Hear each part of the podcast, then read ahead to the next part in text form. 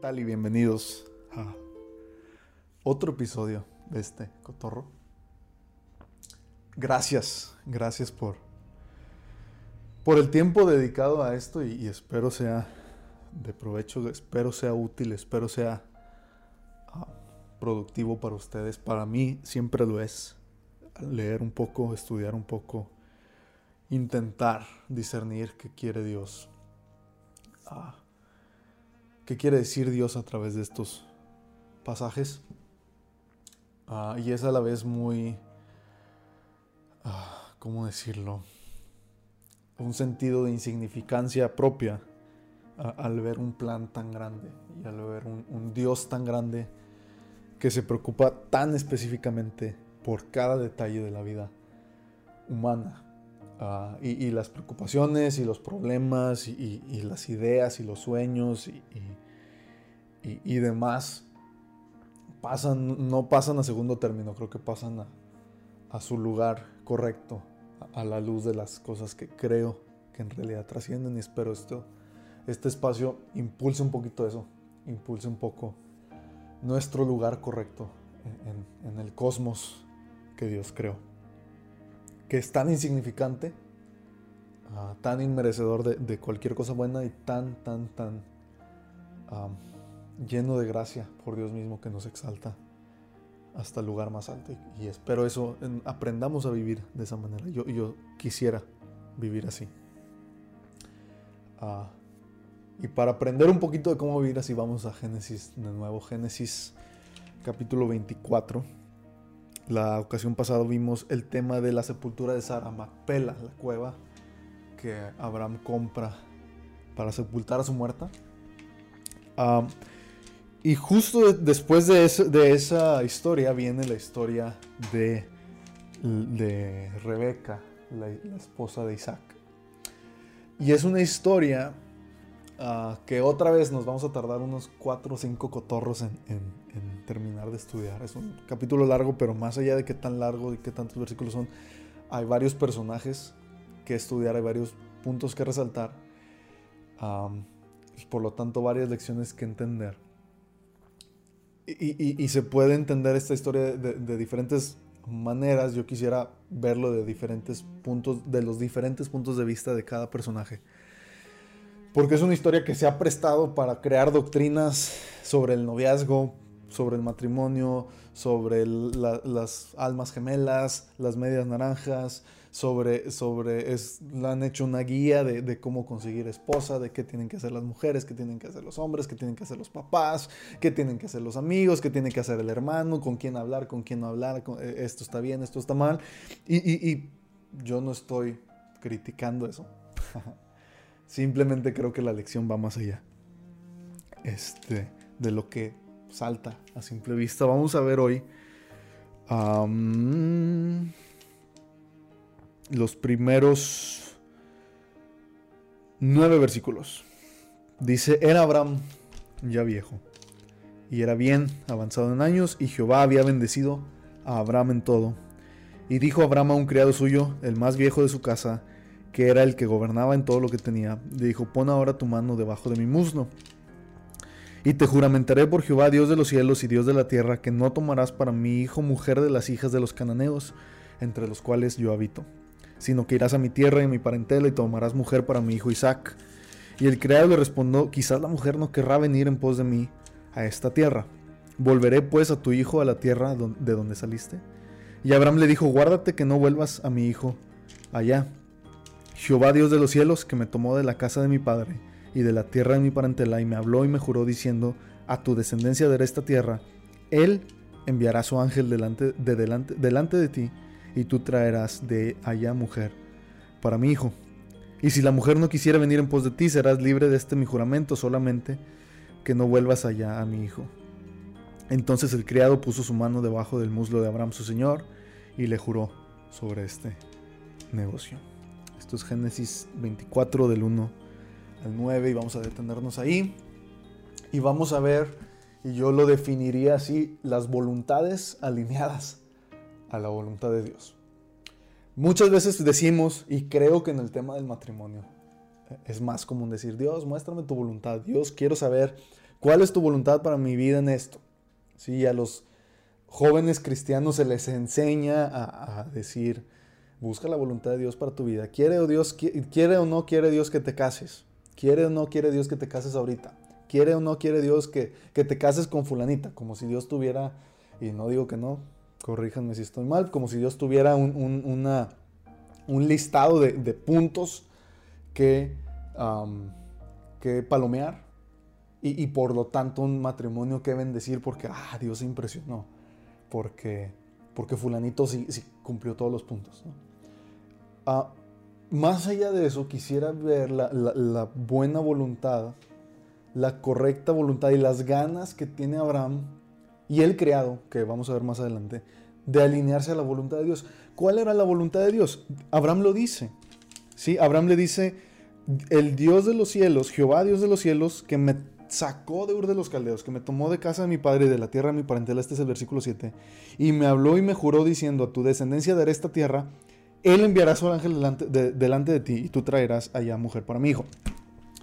¿Cuántos años y cuántos capítulos y cuántos episodios del Cotorro le hemos invertido a décadas de la vida de Abraham que Abraham resume en una frase? ¿sí? Dice, Dios me sacó de Ur de los Caldeos ¿sí? y me trajo aquí y me juró descendencia que no le creyó, que se burló, que se fue a Egipto, que, andaba desconociendo a Sara, que fue a Sodoma, que fue a, a, X o Y lugar, que se topó con eso, con Melquisedec iba a decir, perdón. Todo eso pasa a segundo plano. ¿Sí? Todo eso ya no importa, ¿sí? Porque ya es una realidad. Y podemos voltear a ver dos capítulos anteriores y, Abraham decir, yo pasé la prueba. Y, y el ángel de Jehová detuvo mi mano de matar a Isaac y me dijo Abraham, ahí está el, carnero en el zarzal, tómalo y sacrifícalo a él, porque Dios ya entendió que, ya entendiste tú.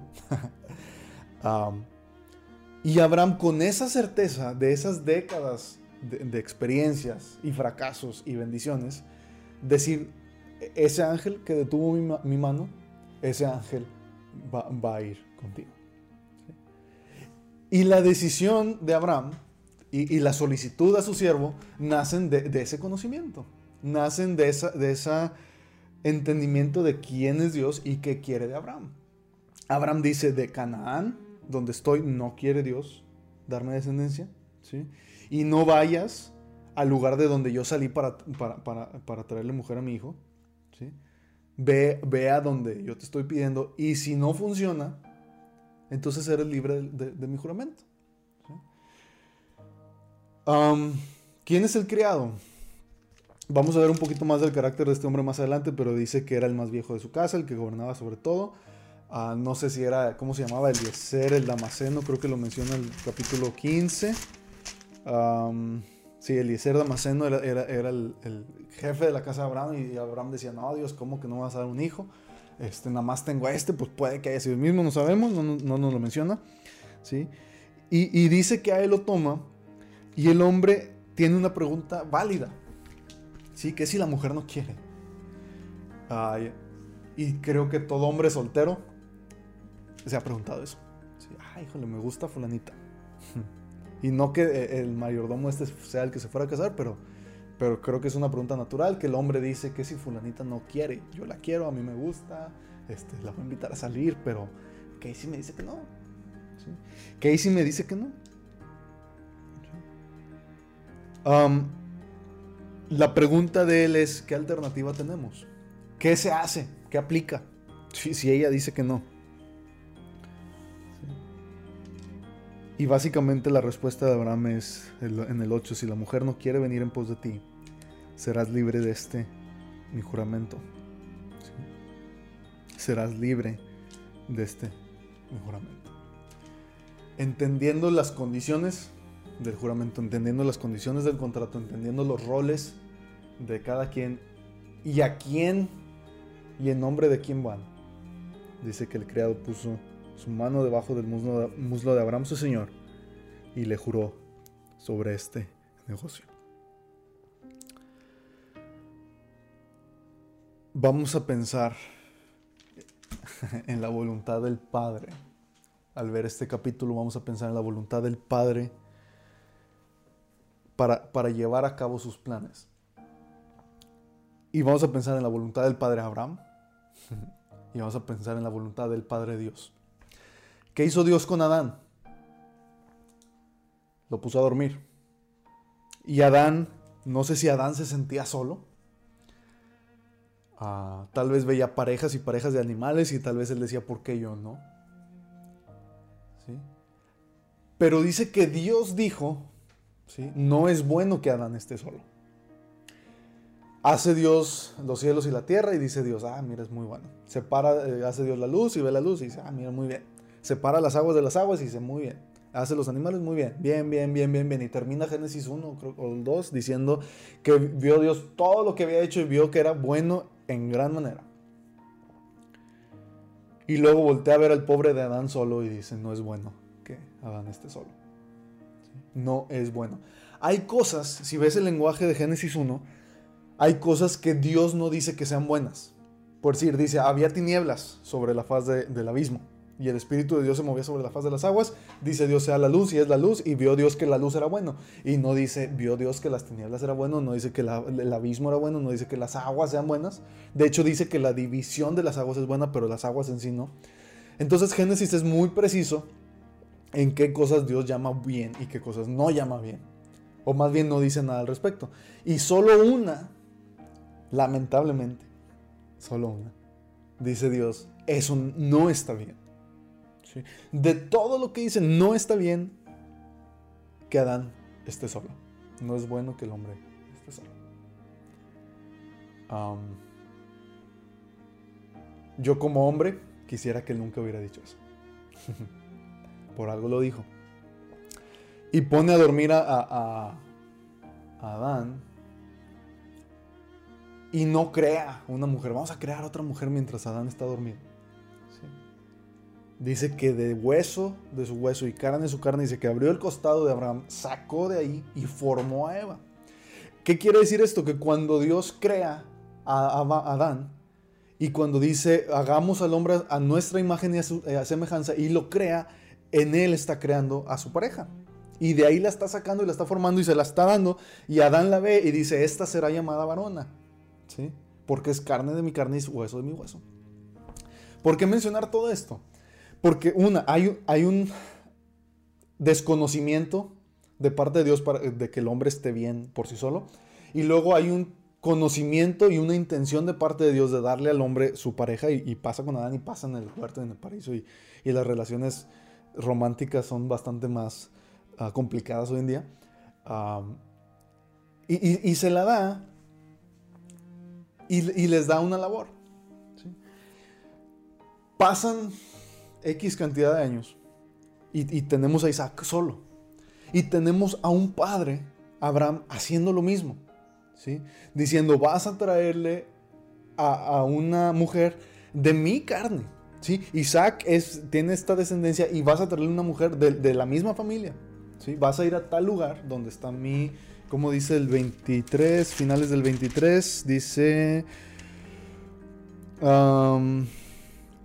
Milka ha dado luz hijos a Nacor, hermano, su primogénito, su hermano, quemó el padre de Aram, que sed, Aso, Pildas, Hidlaf y Betuel. Y Betuel fue padre de Rebeca. ¿sí? Y para allá manda a Abraham a su siervo. ¿sí? Con toda la intención de proveer para Isaac una mujer. Esto se replica y esto se repite con la historia del Cristo. Está el Cristo en la tierra está el Cristo solo, el unigénito Hijo del Padre. Y viene el Cristo a morir y entre tantas cosas que incluye su muerte. Dice que Cristo es la cabeza de la iglesia como el marido es cabeza de la mujer. Cristo amó a la iglesia y se entregó a sí mismo por ella. ¿Para qué? Para santificarla, habiéndola purificado en el lavamiento del agua, por la palabra, fin de presentársela a sí mismo, una iglesia gloriosa que no tuviese mancha ni arruga, ni cosa semejante, sino que fuese santa y sin mancha porque nadie aborreció jamás a su propia carne, sino que la sustenta y la cuida, como Cristo a la iglesia. Es una lección enorme. Pero el final de la Biblia termina con algo que se llaman las bodas del Cordero, donde la iglesia, que son los salvos por Cristo, los que creyeron en Él, los que participaron de su sangre y de su carne, se unen con Él en las bodas del Cordero. Y suena místico y suena raro, y no es el motivo de la historia el día de hoy. Si es el motivo voltear a ver esa buena voluntad del Padre hacia su Hijo. Y ese diseño divino de Dios hacia su creación y de Dios hacia su Hijo de proveer una esposa. Y toda la historia que vamos a ir viendo eh, eh, en este capítulo de Génesis 24 apunta y señala a eso. Dice el 10, tomó el criado 10 camellos de los camellos de su, de su, señor y se fue, tomando toda clase de regalos escogidos de su señor y puesto en camino llegó a Mesopotamia, a la ciudad de Nacor. E hizo arrodillar los camellos fuera de la ciudad junto a un pozo de agua a la hora de la tarde, a la hora en la que salen las doncellas por agua. Y dijo, oh Señor, Dios de Abraham, dame, te ruego, el tener hoy buen encuentro y haz misericordia con mi Señor Abraham. Y apela a, ese mismo conocimiento y apela a esa misma razón. Y Dios contesta. ¿De qué manera contesta? Vamos a ir viéndolo poco a poco. Entendamos y quedémonos hoy con una lección que es la voluntad de, un padre por su, suplir y proveer una novia para su hijo. Isaías 53, versículo 12 o 13. Dice, verá el Cristo el fruto de la aflicción de su alma y quedará satisfecho. ¿Cuál era el fruto de la aflicción de su alma? La novia de la que leíamos en Efesios la esposa que se iba a presentar a sí mismo, se va a presentar a sí mismo, perfecta, sin mancha, delante del más adelante. Esa esposa es su iglesia, esa novia somos nosotros. Y no hay amor más grande, creo yo, y más íntimo que este.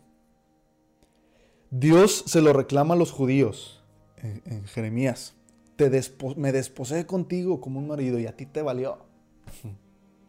Oseas está lleno de esto. El Cristo Jesús está en una boda y, se está acordando de su muerte. Juan 2, después lo vemos. Dice, no ha llegado la hora de morir, espérense, todavía no. Muere y está colgando en la cruz y le abren el costado. Y esto ya lo había mencionado antes. Cómo abren su costado después de que consumó su obra de redención. Y así como Dios abrió el costado de Adán. Y sale de ahí una novia para él. Verá el fruto de la aflicción de su alma y quedará satisfecho. ¿Dónde está Isaac a través de toda esta historia? Para fines prácticos y de la narrativa de Génesis, Isaac sigue en la montaña donde iba a morir.